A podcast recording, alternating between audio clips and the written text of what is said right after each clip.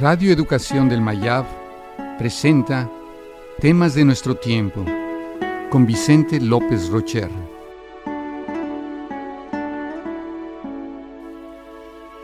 La nada.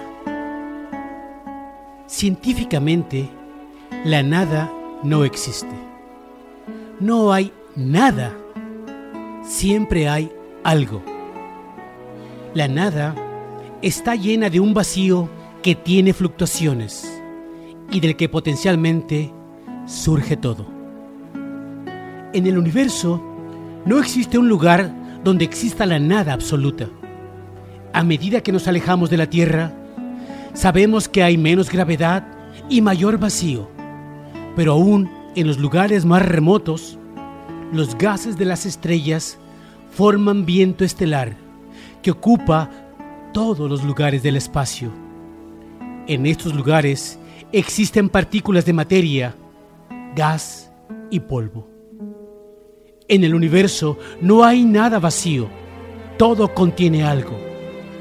La física cuántica nos dice que las partículas elementales viven en un mundo virtual, donde nacen y desaparecen en cada y en cualquier momento. Surgen de la nada, como si en ella se encontrase la potencialidad de todo.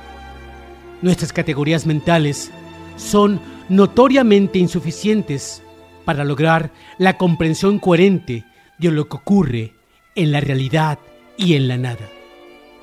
La ciencia ha podido comprobar experimentalmente lo que se denomina fluctuaciones cuánticas de la nada, es decir, la percepción del brillo del espacio vacío que hay entre los átomos. Empiezan a existir pruebas de que nuestra percepción cotidiana no cuenta con elementos suficientes o mejor aún, es ineficiente para pronosticar eventos en estos campos. Empezamos a comprender que en todos los sistemas, sean estelares, biológicos, sociales o mentales, emergen microinteracciones que a la larga entran y afectan la totalidad.